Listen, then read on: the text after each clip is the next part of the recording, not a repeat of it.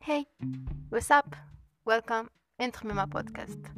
Est là pour vous pousser باش تخمو ولا باش نعرفوكم على حوايج جدد ولا juste باش نسميو الأشياء بمسمياتها and as we say مية تخميمة وتخميمة ولا ضربة بالمقص هذا المثل اللي يقولوه للخياط باش خدمته تكون متقونه ومتحوفه لازم يدير الف حساب وحساب كامل les calculs تاعو قبل ما يبدا يقص في القماش تاعو باش ابخي ما يندمش so we need to think a lot.